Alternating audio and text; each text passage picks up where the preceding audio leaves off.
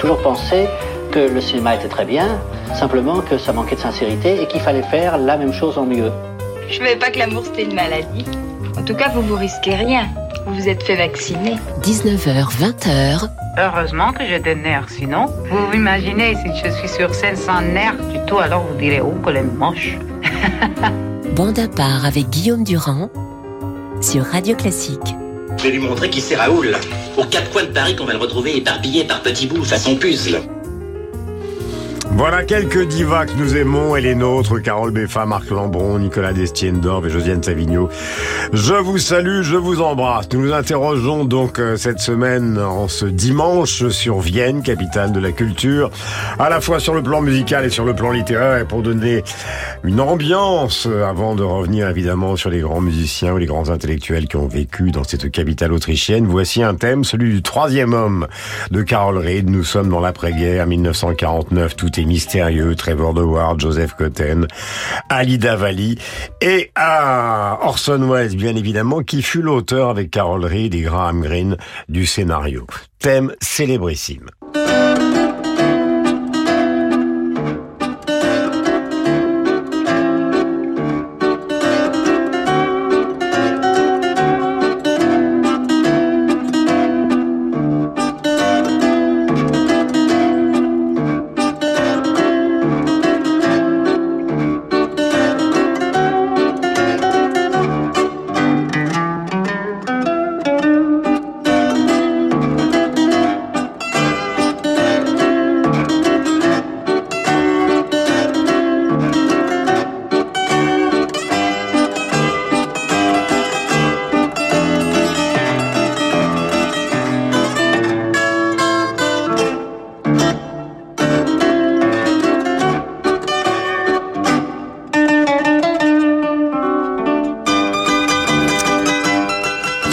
Avait dégoté donc ce musicien assez extraordinaire dans un petit café à côté du Prater, donc à Vienne.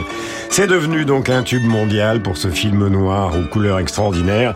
Carol Reed n'est pas à mésestimer. Il a notamment réalisé 8 heures de sursis avec James Mason, une histoire de braquage avec des républicains irlandais qui est un film phénoménal. Il est aussi le co-réalisateur des Révoltés du Bounty. Bref, un personnage du, d'un réalisateur britannique célèbre.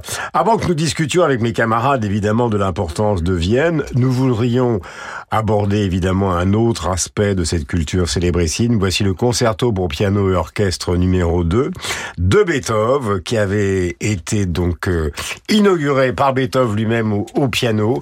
Euh, il a été créé le 29 mars 1795, mais voici une version de 1996 avec Andrea Schiff au piano et la Stadtkapelle de Dresde, pardonnez-moi, dirigée par Bernard Ettic. Nous sommes en 1996.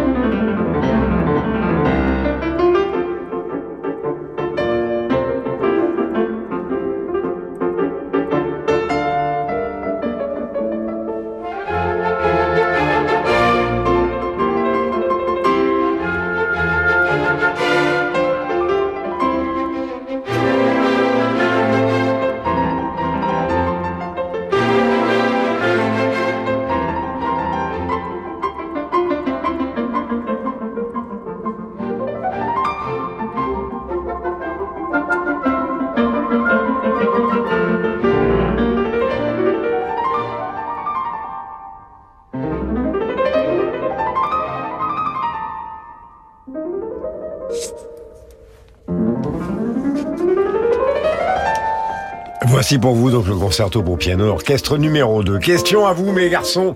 D'abord je vous salue, je vous embrasse Carole, Marc et Nicolas. Euh, Vienne, l'interrogation capitale de la culture pendant des années à la fois sur le plan musical, sur le plan des romanciers, euh, des biographes comme Stéphane Zweig, Freud évidemment l'inventeur de la psychanalyse, je ne parle pas du terrifiant Hitler. Euh, que s'est-il passé dans cet endroit de la Mittel Europa Carole sur le plan musical pour commencer pour qu'il y ait au moins deux écoles de musique colossales? À dire, je pense que c'est un peu le produit des, des circonstances. Euh, c'est vrai qu'il y a plusieurs choses qui, qui ont, qui ont peut-être joué.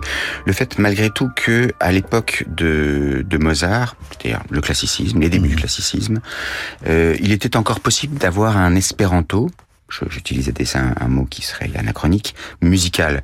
Euh, on peut parler une langue universelle, alors l'univers se limite euh, plus ou moins à, l'Europe à, ce moment-là, mais il existe une langue universelle qui est celle que parle Bach, mais aussi au même moment euh, Clementi, le jeune Beethoven, Haydn. Euh, et qu'est-ce qui fait le génie de, de Mozart? On aura l'occasion d'en parler juste après. Je pense mhm. que votre question est bienvenue pour euh, imaginer une transition. C'est qu'il est, euh, il utilise le même vocabulaire que ses contemporains, mais il a le génie en plus. Il a ce petit, cette, cette tournure un peu particulière qui fait qu'il est autre. Mais, mais tout ça tient au fait que on peut, à ce moment-là en Europe, et Vienne en est comme le concentré, parler la même langue musicale. Hmm. Euh, le voici Mozart dans la sonate pour piano numéro 14 par Claire-Marie Leguet. C'est Carole qui va vous en parler, évidemment. Nos deux camarades euh, autres, à savoir Nicolas et Marc, vont répondre à cette question qui est celle de l'émission de ce dimanche. Installez-vous tranquillement dans votre canapé. Voici Wolfgang Amadeus.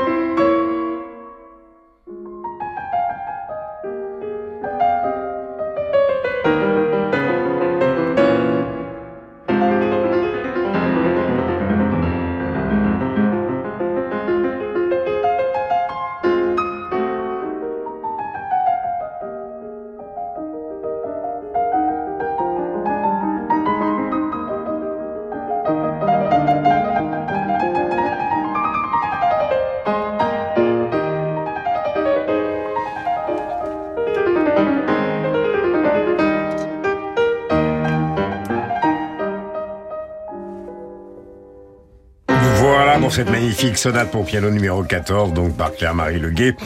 Euh, Beethoven, Mozart, autant de compositeurs donc euh, qui ont vécu et qui sont morts à Vienne, Brahms, Hein, Schubert et tant d'autres comme par exemple Vivaldi et Gluck. Euh, revenons donc sur Mozart dont vous parliez tout à l'heure, l'espéranto, la musique universelle. Est-ce que le fait d'être au centre de l'Europe, ça a joué un rôle? C'est-à-dire qu'il y a d'un côté cet énorme empire russe et de l'autre côté ben, l'Europe occidentale que nous représentons nous les Français. Oui, alors le, style français.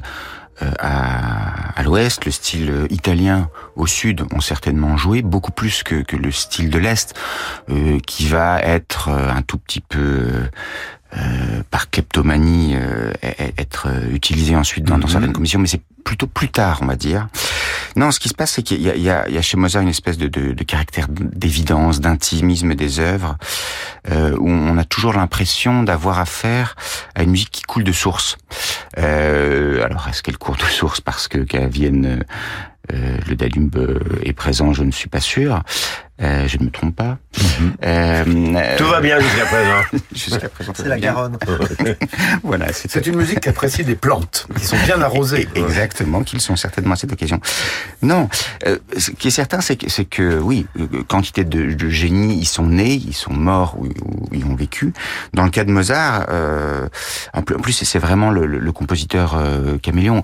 Aujourd'hui, Mozart est utilisé à la fois pour signifier euh, une forme d'orgasme et de mort, c'est la belle mort de, de, de Jerry Kellyanne, euh, sublime ballet qu'on qu'on pourra euh, écouter bientôt. Mo- Mozart, c'est tout ça à la fois. Et chez Vienne, j'espère qu'on va pouvoir le montrer, il y a à la fois euh, une certaine euh, profondeur, euh, une certaine lourdeur peut-être, si on, on doit opposer la musique légère à la musique lourde, et puis tout le contraire dont, dont certainement Nicolas va nous parler, c'est-à-dire la grâce, la danse, la chorégraphie, tout cet aspect magique, c'est à la fois le, le charme au sens très fort, euh, Mhm. Carmen, et puis quelque chose de de beaucoup plus mystérieux, les tréfonds, Mortifère. et, et- et souvent mortifères. Euh, Marc, euh, concernant justement euh, la littérature, tout à l'heure nous allons entendre Leonard Cohen que vous avez choisi dans un morceau donc d'un album qui s'appelle I'm Your Man qui date de 1988. Est-ce qu'il y a une explication, une corrélation? C'est-à-dire tout à l'heure je parlais de Stéphane Zweig, de Freud. Enfin il y a une concentration. On pourrait parler pour les temps contemporains de Thomas Bernhardt. Euh, c'est vrai que ce n'est pas ce n'est pas un petit pays, ce n'est pas un petit endroit. C'est même le parfois le centre de la culture occidentale pour beaucoup de gens. C'est la Grande Vienne dont nous allons parler, c'est- c'est une capitale impériale et, et bourgeoise. Et euh, ce qui se joue dans les musiques qui vont venir, bien après Mozart, à mon avis, c'est une sorte d'exténuation du 19e siècle, c'est une inquiétude euh, novatrice et c'est une interrogation des limites. Alors on le voit en effet avec Freud, euh, limite psychique, on le voit dans le roman avec euh, Schnetzler, Musil ou, euh, ou, Zweig, qui tous les trois tournent autour d'un trouble dans la civilisation. On le voit dans l'interrogation des limites logiques avec euh, Wittgenstein. On le voit en architecture avec Otto Wagner, puis avec euh, le L'art aussi avec Klimt. Loos. On le voit dans l'art avec Klimt, euh, Schiller. Euh, et en musique, c'est le sujet du jour. Et au fond, je pense qu'on est passé de ce que on avait appelé une apocalypse joyeuse au moment de la grande exposition parisienne au Centre Pompidou, Mhm. vers une sorte de génocide culturel euh, avec l'Anschluss. Car au fond, le génie de cette Vienne-là était aussi très largement un génie juif. Voici Leonard Cohen, donc Take This Waltz. Euh, Marc va évidemment prolonger son commentaire. Et après, donc Nicolas nous parlera de Franz Lehár. Now in Vienna, there's ten pretty women. There's a shoulder where death comes to cry. There's a lobby with 900 windows. There's a tree where the doves go to die. There's a piece that was torn from the morning, and it hangs in the gallery of frost. Aye, aye, aye, aye. Take this waltz, take this waltz, take this waltz with a clamp on its jaws.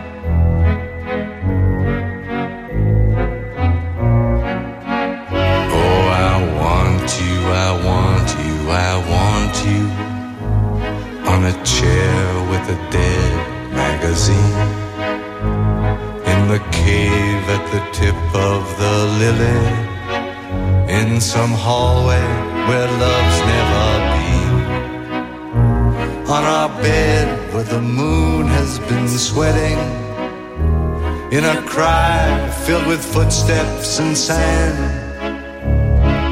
I, I, I, waltz, take this waltz. Les voix qui ne s'effacent jamais. Leonard Cohen, pourtant à l'époque, en 88, il est déjà relativement âgé, dis-je, moi qui ne suis pas de la prime jeunesse. Pourquoi avez-vous choisi Leonard Cohen Viennois? Bah, c'est une valse, euh, mais c'est un viennois andalou, parce qu'en fait, le texte est une traduction d'un d'un poème de Federico Garcia Lorca, Pequeño Vals Viennes, qui est dans le recueil Poeta de Nueva York, euh, mais euh, tout à fait topique. Je vous cite les paroles. À Vienne, à Vienne, il y a dix jolies femmes, il y a une épaule où la mort va gémir, il y a un promenoir aux 900 fenêtres, il y a un arbre où les colombes vont mourir, il y a un morceau déchiré du matin.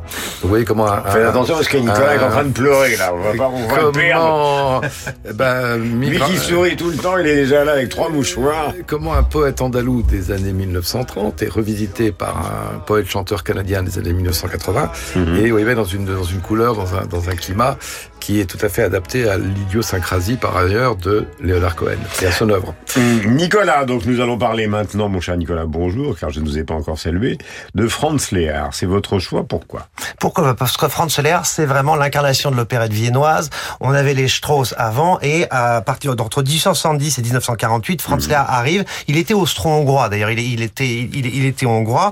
Et euh, voilà, La Veuve Joyeuse est l'opérette qui a eu le plus de succès à son époque. Et ce qu'il faut rappeler d'ailleurs, c'est que paradoxalement, c'était le, on dit toujours que c'est Wagner, mais Lehár était l'un des musiciens favoris d'Hitler, et que, et qui d'ailleurs, ils étaient un petit peu embêtés parce que la femme de Lehár avait des origines juives, et donc Goebbels, par un numéro de claquette, s'était débrouillé pour qu'elle soit faite arienne d'honneur. Mais bon, ça c'est pour la petite histoire. Euh, on lui doit 260 œuvres, dont 40 opérettes, et, des, et même des opérettes un peu plus ouvertes, un peu plus euh, larges, comme Giuditta. Et il y a cette fameuse Eva, que j'aime beaucoup, qui a été créée le 24 novembre 1911 à Vienne, au Théâtre in der Wien, et qui a fait un petit scandale à l'époque, parce que le sous-titre, c'est La fille de l'usine. Ça se passe à Paris, et c'est l'histoire d'une petite ouvrière qui tombe amoureux d'un d'un- dandy parisien, et à tel point que ça fait un scandale, et euh, il y a un soulèvement, il y a un soulèvement dans l'usine, et le la presse de l'époque a accusé euh, d'être un musicien socialiste, et, et l'œuvre est totalement tombée dans l'oubli. La voici, et c'est un extrait donc qui est choisi par Nicolas euh, Destiendorf. C'est le Philharmonique de Vienne.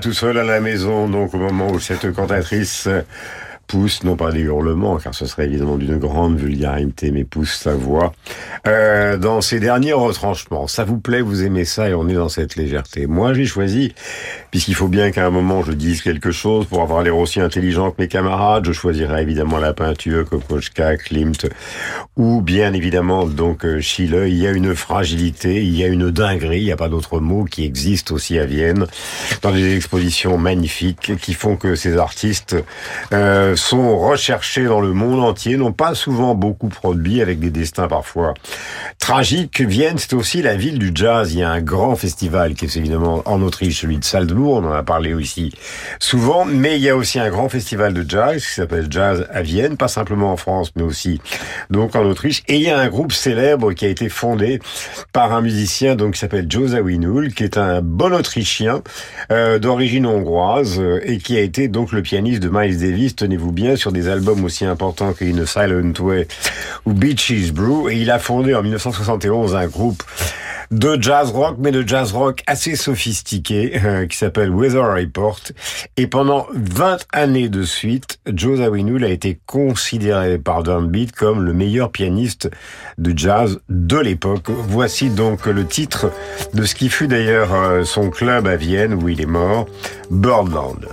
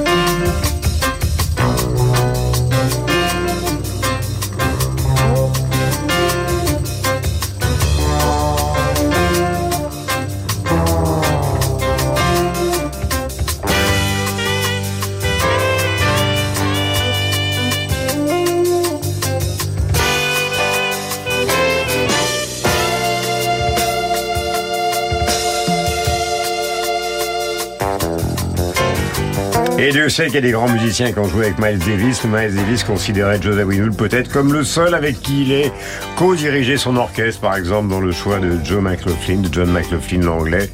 Et alors, les, musiciens qui ont joué dans Weather Report, Mark connaissait par cœur, peut-être les meilleurs bassistes du monde à l'époque, puisqu'il y avait Miroslav Vitus, il y avait Jaco Pastorius, et puis un nombre incalculable de batteurs, ou en tout cas de percussionnistes comme Arto Morera, Mino Chinello. Ils ont tourné Vraiment comme les plus grands groupes de rock, même Carlos Santana a fini par euh, jouer avec eux à la fin. Et il est enterré, Joseph Winul, dans le grand cimetière de Vienne, dans la tombe d'à côté de Ligeti. N'oublions pas Wayne Shorter au Wayne saxophone. Shorter, voilà. Et je les ai vus autrefois. Nous allons enchaîner avec Richard Strauss, choisi par Carole, donc Morgan par la soprano Jeanne Gérard, accompagné donc de Renaud Capuçon au violon et Tanguy de Villencourt au piano.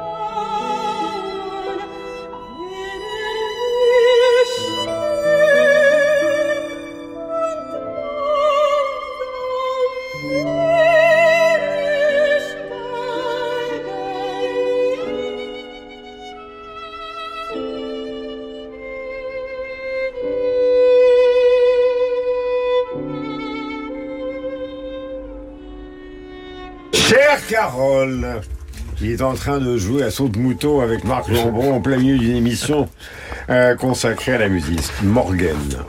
Mais Morgan, c'est sublime. Euh, pourquoi est-ce que c'est si beau? Parce que on a l'habitude parfois de, de, considérer que Strauss c'est euh, le bruit, le gigantisme.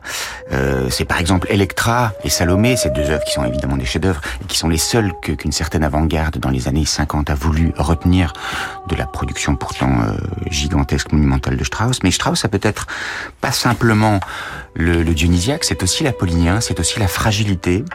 Et c'est ce qu'on entend ici avec cette douce méditation, euh, une euh, ligne mélodique, en fait deux. Il y a celle de la voix de la soprane Jenny Gérard, il y a cette très belle euh, voix également qui est celle du violon de, de Renaud Capuçon. Et voilà, j'ai voulu montrer que ce compositeur que l'on associe euh, à la valse, comme ses homonymes, euh, pour de bonnes raisons, parce qu'il a écrit de sublimes valses aussi, euh, Richard, pas simplement les, les Johannes, est un compositeur également de l'intime, de l'intériorité. Mais aussi du crépuscule. Et il y a les quatre derniers leaders qui sont quand même un requiem pour la grande culture germanique. Tout à fait. À la, à la fin de la guerre. C'est vrai.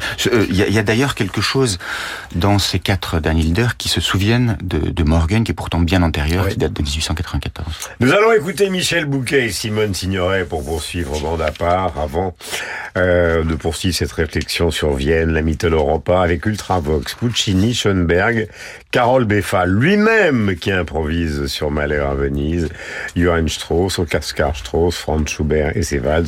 Et tout à l'heure, Josiane Savigno qui nous parlera beaucoup plus complètement que moi des Gonschille dans un livre qui lui est consacré. Bande à. Ce soir à 20h, vivez la magie des concerts depuis l'Opéra Royal de Versailles. Le chœur et l'orchestre de l'Opéra Royal, dirigé par Stéphane Plevniak, redonnent vie au Roméo et Juliette de Zingarelli, chef-d'œuvre oublié du début du bel canto, avec Adèle Charvet et Franco Fagioli dans le rôle des célèbres amants. La magie des concerts, c'est sur Radio Classique. Protégé de Marie-Antoinette et ami de Vigée Lebrun, Anne Valleyer-Coster est l'une des très rares femmes peintres du XVIIIe siècle, spécialisée dans les natures mortes et les fleurs. La subtilité et l'intemporalité de ses œuvres marqueront ses contemporains. Aucune collection n'était complète sans une de ses créations. Provenant de collections privées, 25 natures mortes de cette femme artiste seront dévoilées jusqu'au 16 décembre à la galerie Éric Coatalem, 136 rue du Faubourg Saint-Honoré, Paris. Vivez une soirée inoubliable avec Philippe Jarouski le samedi 2 décembre à l'Opéra Royal du Château de Versailles. Contre-ténor incontournable aux grandes prouesses vocales, Philippe Jarouski vous propose dans son récital Airs oubliés de découvrir des compositeurs méconnus de la fin de la période baroque, tels que Hasse, Léo ou encore Yomelli. Un programme exceptionnel avec Philippe Jarouski le 2 décembre à l'Opéra Royal du Château de Versailles. Réservation sur châteauversailles-spectacle.fr. Andreas Scholl vous emmène à la découverte de František Touma, compositeur baroque méconnu de Bohème. Accompagné du tchèque ensemble baroque et Roman Valek, le contre-ténor retrouve son répertoire de prédilection dans un programme entièrement inédit. František Touma par Andreas Scholl et le tchèque ensemble baroque. Un album aparté. Bonjour à tous, c'est Juan Diego Flores. Retrouvons-nous à la Philharmonie de Paris avec mon ami, le pianiste Vincenzo Scalera, pour un unique récital en France. J'interpréterai mes compositeurs fétiches de Handel la Massenet, Mozart, Rossini, Donizetti ou encore Verdi. Et je viendrai avec ma guitare. Alors je vous attends à la Philharmonie de Paris le 4 décembre à 20h. À bientôt. Jeanne, donatrice du Fonds de dotation du Louvre. Ma passion, c'est l'art et l'histoire. Alors, j'ai eu envie de transmettre mon patrimoine à une cause utile qui me tient à cœur, une institution fiable et solide. J'ai décidé de faire un leg au fonds de dotation du Louvre pour que les générations futures aient accès à ce musée qui compte tant pour moi. Pour en savoir plus sur les legs au fonds de dotation du Louvre et les assurances vie, contactez-nous au 01 40 20 84 84 ou écrivez-nous à leg.louvre.fr.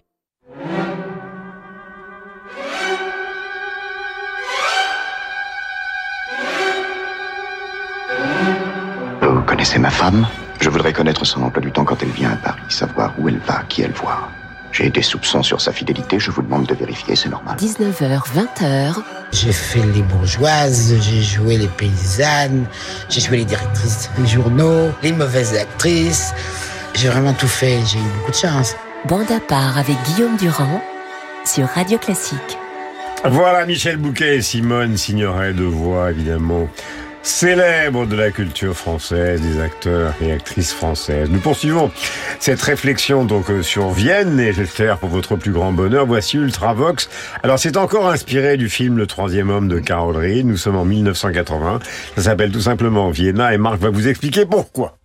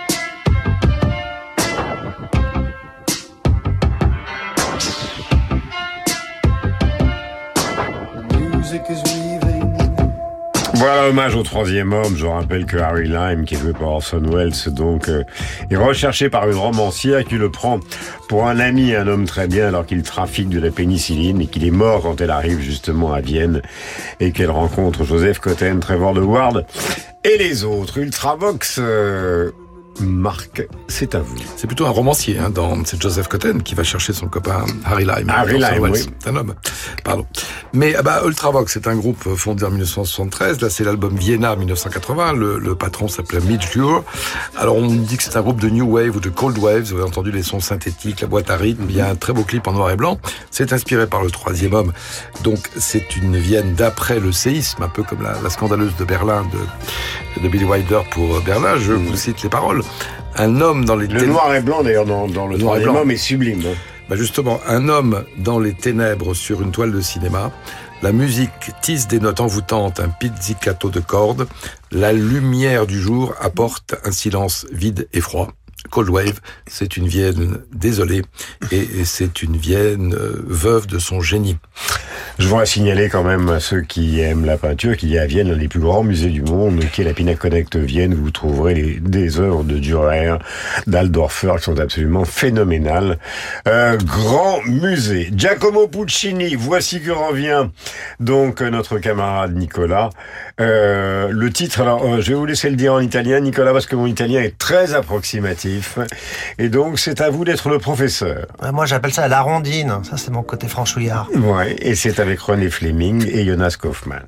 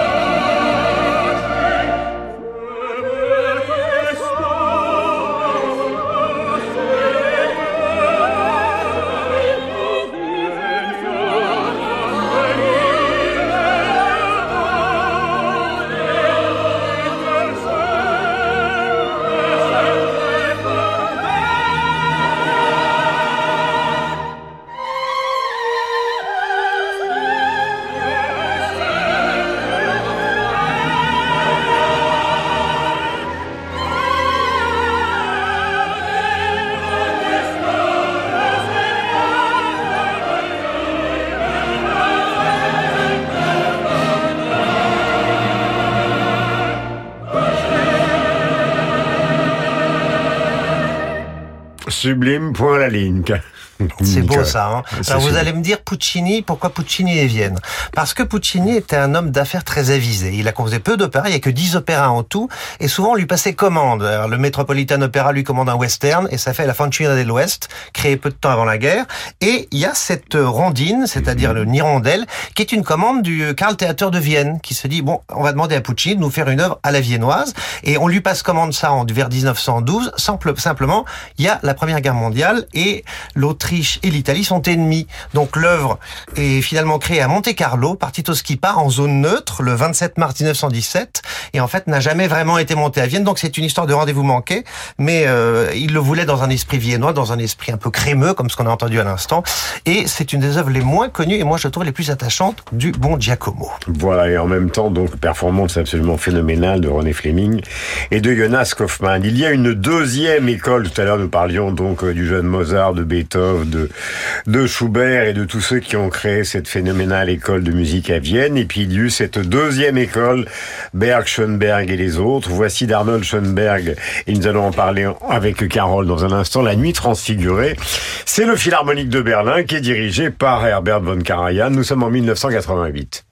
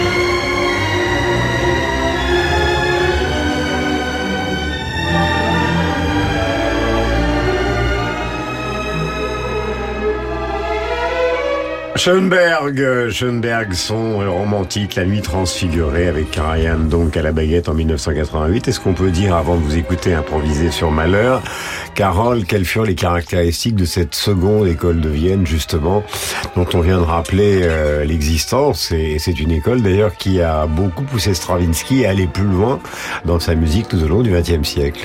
Oui, alors effectivement, il y a cette première école de Vienne qui serait, un peu schématique, Mozart, euh, Haydn et le premier Beethoven. Euh, avec la, deuxième, on a Schoenberg et ses deux disciples, Berg, le lyrique, et Webern, euh, l'intimiste.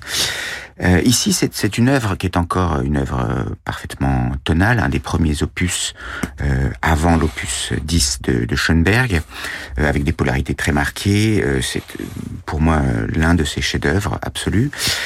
Dans euh, la musique euh, atonale et dodécaphonique, dont Schoenberg est d'une certaine façon l'inventeur, même si euh, d'aucuns prétendent qu'un certain Auer avait euh, inventé cette musique un peu avant lui. Oublions-le. On a euh, l'idée que la série, euh, je n'ai pas entré dans trop de détails, ça serait difficile, surtout sans clavier, est une espèce de, de cellule génératrice qui va engendrer toute l'œuvre. C'est euh, un principe compositionnel euh, assez curieux parce que dans sa simplicité, il a quelque chose d'un peu trop brut, à mon avis, pour euh, être appelé un grand avenir, qui a influencé bien des compositeurs euh, à partir des années euh, 1950. Euh, Boulez, euh, l'un d'entre eux, mais également Luigi Nono, également Stockhausen. Euh, tous en sont venus à, à délaisser ces principes stricts du sérialisme. Mais c'est effectivement euh, une musique qui a représenté un peu la face euh, extrême, la plus radicale de l'hermétisme musical à partir de 1945 et qui est Et pourtant, là, on a l'impression d'une, je le disais tout à l'heure, d'une œuvre euh, romantique, c'est- c'est- profonde. c'est assurément une, une que totalement Schoenberg, romantique. hein. il- il est passé de Klimt à Kandinsky. D'une certaine façon. En quelque sorte. c'est ça, Et que là, ça correspond assez à ce que Freud, à la même époque, appelle le, le sentiment océanique. Mhm. C'est-à-dire cette sorte de, de, de perdition, de, de fusion de l'esprit avec une sorte de totalité euh, indistincte. Tout et- à fait. Et ben, Bachelard, après Freud, aura euh, cette bonne idée d'établir une espèce de- d'équivalence mentale entre la rêverie et l'élément liquide, c'est l'eau et les rêves. Et on a exactement ça euh, ici, où c'est tout à la fois une méditation et un fleuve. Un flux, un flux aussi, et un fleuve, oui. Carole qui improvise maintenant, pardon de vous interrompre, sur Malheur à Venise. C'est l'extrait d'un album qui s'appelle En blanc et noir. Et c'est notre ami Beffa au piano.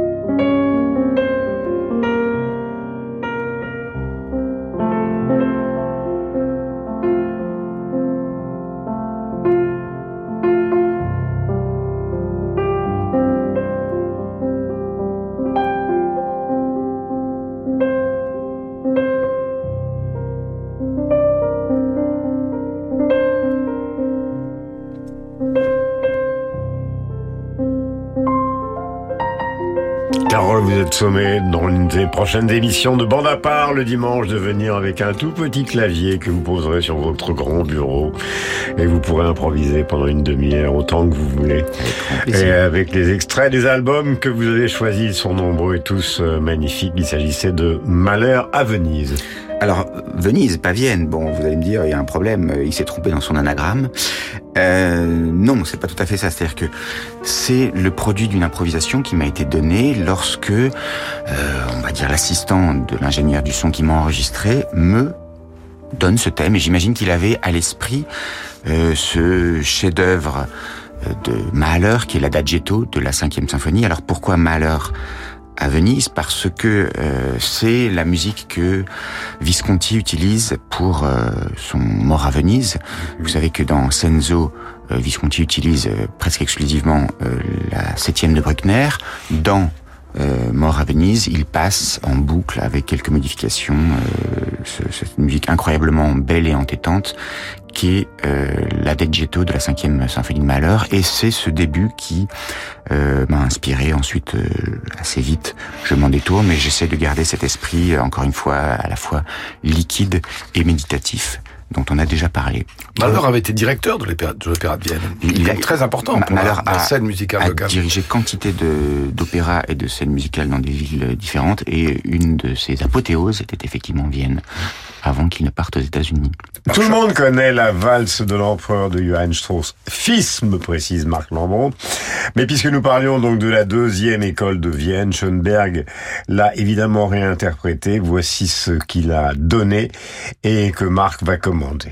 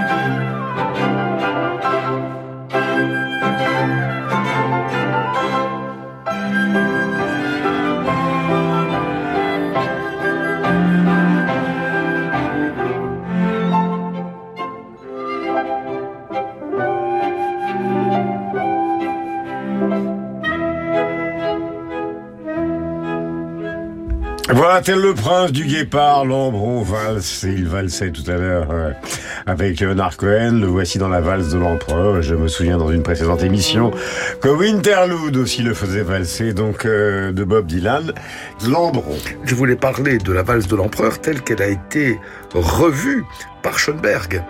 Car euh, en 1918, Schoenberg, Berg et Webern fondent une société de concerts privés qui va exister pendant quatre saisons pour acclimater les musiques nouvelles de Bussy, Ravel, Stravinsky, Bartok. Il y avait un concert par semaine avec un ensemble de chambres qui pouvait comporter jusqu'à 16 musiciens.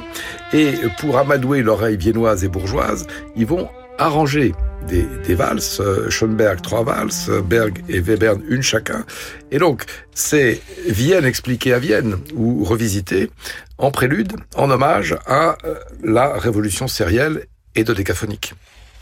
Un autre Strauss, Oscar, mais avec un seul S né à Vienne, je t'aime quand même. Extrait donc d'un bande à part de l'opérette viennoise, les trois valses chantées par Yvonne Printemps. Et c'est évidemment Nicolas qui va vous en parler. Très volage,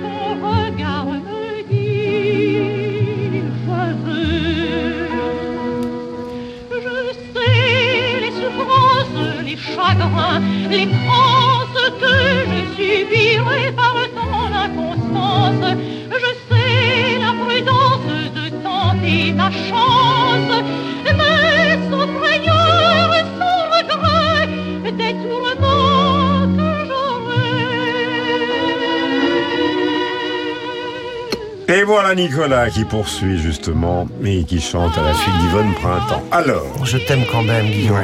Alors, donc Oscar Strauss, et en fait... Je suis votre Birkin, allez-y. Oscar. Strauss, 1870-1954. En fait, Strauss, il, il a, il a mis, il a élidé un de ses aises pour ne pas être associé à, à la famille Strauss, mais en même temps, il était viennois, il composait des valses, mais simplement, il c'était pas une vieille famille de, de bourgeois viennois, c'était une famille de commerçants juifs, euh, passionnés par cet univers, et il est d'ailleurs allé voir Johann Strauss en lui demandant des conseils, euh, et Strauss lui a dit, ne faites pas des valses, composez plutôt directement des opérettes, vous gagnerez beaucoup plus d'argent, et il a fait une carrière absolument remarquable. Il est contemporain de Franz Lehár. Il y a le fameux Rêve de valse sorti en 1907 qui a eu un succès colossal. Et euh, en 1935, ces trois valses qui sont adaptées en 37 euh, par Albert Wilmetz au Théâtre des Bouffes parisiens avec Yvonne Printemps et, et Pierre Freinet.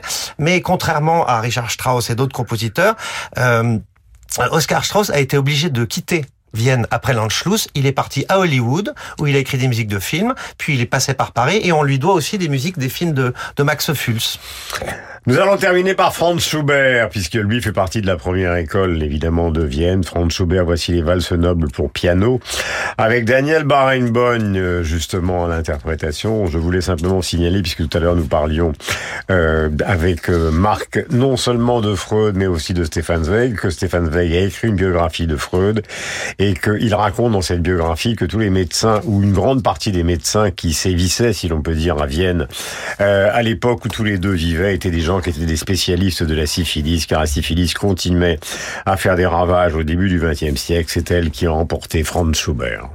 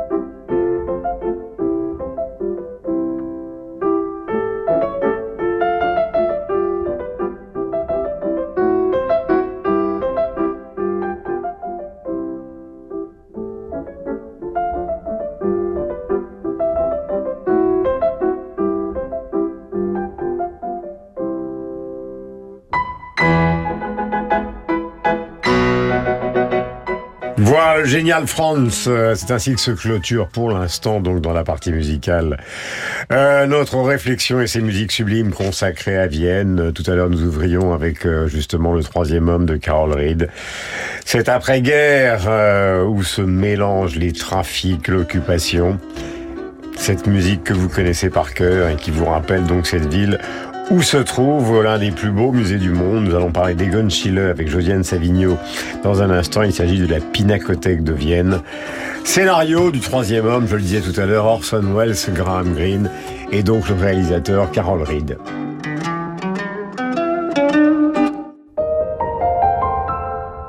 Philippe avait atteint une période de sa vie qui se prêtait très bien à la thérapie par l'eau froide. Et Philippe se disait aussi qu'une petite épilation ne serait pas de trop. Alors, en découvrant qu'il pouvait économiser jusqu'à 35% pendant la Black Friday Week Amazon, il s'est offert un épilateur à lumière pulsée de Braun et affiche désormais son torse tout lisse à ses compagnons de baignade. Partagez votre joie pendant la Black Friday Week Amazon avec des réductions jusqu'à 35%. Se termine le 27 novembre, uniquement sur une sélection de produits dans la limite des stocks disponibles.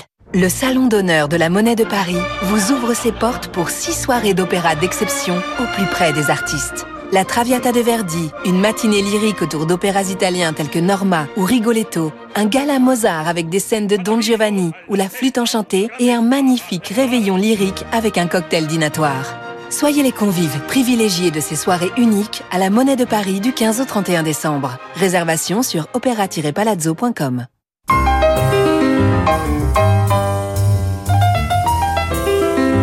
19h, 20h, La chamade, c'est une expression, ça s'appelle le cœur bat la chamade, et ça vient d'une expression de guerre qui voulait dire que quand une ville assiégée se rendait, les tambours et les clairons jouaient la chamade. bande à part avec Guillaume Durand sur Radio Classique. Voilà, nous évoquions, bonjour Josiane, la Pinacothèque de. Vienne, musée extraordinaire. Et vous nous parlez d'un livre sur Egon Schiele. Oui, je voulais parler d'Egon Schiele. Vous savez pourquoi? Parce que pas, pas seulement parce qu'avec Klimt, comme vous l'avez dit tout à l'heure, c'est le grand peintre viennois euh, de la fin du 19e, début du 20e, puisque tous les deux sont morts en 1918, mais parce que je ne l'aime pas. Et pourquoi je veux parler d'un peintre que je n'aime pas? Parce que je suis vraiment agacée de cette mode actuelle qui fait que les gens considèrent que leur propre goût est le critère d'évaluation de ce qui est bon, grand, beau. On n'aime pas tel écrivain, donc c'est un mauvais. On n'aime pas tel peintre, donc c'est un mauvais. Pas du tout. Donc Egon vous ne l'aimez pas, mais vous considérez que c'est un grand. je considère que c'est un grand peintre, c'est un très grand dessinateur. Ah, surtout. oui. Je n'aime pas sa morbidité, je n'aime pas sa fascination pour, pour la mort. Je suis allée, pour essayer de changer d'avis, à la grande exposition de 2018 à la Fondation Vuitton. J'ai vu en effet que c'était un dessinateur extraordinaire. D'ailleurs, il a, il a vé- vécu 28 ans seulement. Il a fait 300 à peu près œuvres sur, euh, sur toile, mais il a fait 3000 dessins. Et euh, donc, du coup, j'ai eu envie de m'intéresser un petit peu plus à lui et à sa vie. Eh bien, il n'y a pas grand-chose d'écrit en français. J'ai trouvé la traduction chez Parkstone International euh, d'un livre, euh, d'une biographie très complète de Esther Seldom et Janet Zwingerberger.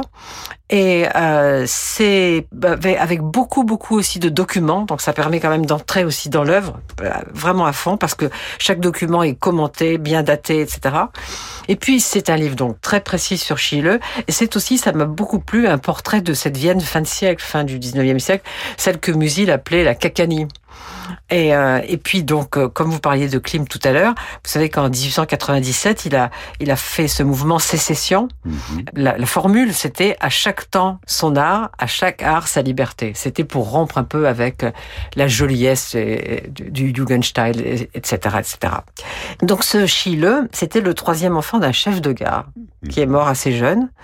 Et il a eu, il y a eu beaucoup d'enfants morts dans sa famille, donc il n'a pas eu une enfance tellement, tellement marrante. Et d'autant qu'il était très très mauvais élève, et il passait son temps à dessiner, et son père brûlait ses dessins. Il avait deux sœurs aînées, et il y en a une que vous avez vue souvent, euh, moi aussi, sur les toiles. C'était cette belle rousse. Elle s'appelait Gert- Gertrude, donc Gertie, et euh, il l'a beaucoup peinte. Alors, il a fait plus 100 autoportraits de lui. Il y en a beaucoup dans, dans ce livre. Et c'est très curieux parce qu'il y a des photos de lui dans son livre. D'ailleurs, il a été photographe aussi, et graveur. Et euh, il était beau. Très beau. Très beau. Et tous ses portraits Très sont beau, très absolument, mince. oui. Et tous ces portraits sont absolument grimaçants. D'ailleurs, souvent, ils sont titrés autoportraits grimaçants. C'était assez, assez extraordinaire. Et, euh, et alors, évidemment, on apprend aussi dans ce livre que, euh, contrairement à Klimt, qui avait toujours des modèles comme euh, vous l'avez vu et vous l'avez un peu dit tout à l'heure, des modèles magnifiques, euh, esthétiquement magnifiques, il allait chercher ces modèles euh, dans, le, dans la rue. Donc, c'était des ouvrières et des prostituées pour beaucoup, pour beaucoup. Et il a eu donc une carrière très brève, mourir à 28 ans, mais euh, extrêmement féconde, puisque dès 1908, il a été exposé. Il a eu un marchand à Munich, et puis il a fondé un groupe, le groupe de l'Art Nouveau, Neue Kunstgruppe. Et évidemment, comme l'a souligné tout à l'heure Marc Lambron, c'était l'époque aussi où Freud arrivait, etc. Alors, il y a la période de la guerre, évidemment. Donc, il meurt de la grippe espagnole. Il faut que, il faut que je vous dise ça. Klimt meurt d'abord. Klimt meurt en janvier 1918. Donc, du coup, Schiele a une espèce de... Il est le grand, le grand, puisque le, le très grand est mort. Il est le grand, mais il meurt en octobre de la, de la grippe Mais comme espagnole. une grande partie de la population européenne, hein, parce que ça a été un ravage terrible. Il y a eu plus de morts pour la grippe espagnole que par le Ouais. seul biais de, de la guerre de 14. Et pendant la guerre, il a été, il a été mobilisé pour faire son service militaire puisqu'il était très très jeune, mais il, n'a pas, il ne s'est pas vraiment battu. Euh, il a été pendant un certain temps dans un camp de prisonniers russes, et puis ensuite il a été au musée de l'armée. Mais alors j'ai trouvé une, une lettre à son beau-frère, et il écrit une chose qui m'a beaucoup troublée. Euh, depuis que l'horreur sanglante de la guerre mondiale a déferlé sur nous, d'aucuns se seront sans doute rendus compte que l'art n'est plus qu'une affaire de luxe bourgeois. Et c'est une déclaration qui, pour moi, ne correspond pas à sa, à sa, personne, à sa personnalité. Mais vous nous avez toujours pas dit pourquoi, finalement, vous reconnaissiez comme grand quelqu'un que vous n'aimez pas. Bah, parce qu'on l'a dit tous les deux tout à l'heure, c'est un grand Non, mais c'est la- dessinateur. C'est Oui. un très grand dessinateur. Il y a une phrase célèbre d'un collectionneur euh, du Ranvel euh, qui disait ça me plaît, ça doit être de la merde, qui avait justement une distance par rapport à ses propres Oui, goûts. c'est ça. Moi, j'ai une distance fond, par rapport ça. à mes goûts. J'ai une grande distance par rapport à mes goûts. Euh, Par exemple, je suis pas, j'écoute pas beaucoup la musique de Wagner, mais je pense que c'est un très grand musicien. C'était en tout cas un dessinateur génial que ce personnage dont vous nous avez parlé. Egon Schiele, donc par euh, Josiane Savigno. Euh, Bonaparte se termine. J'espère que vous avez passé donc euh, un bon, une bonne fin d'après-midi du dimanche. Nous sommes tellement heureux d'être avec vous, comme chaque semaine.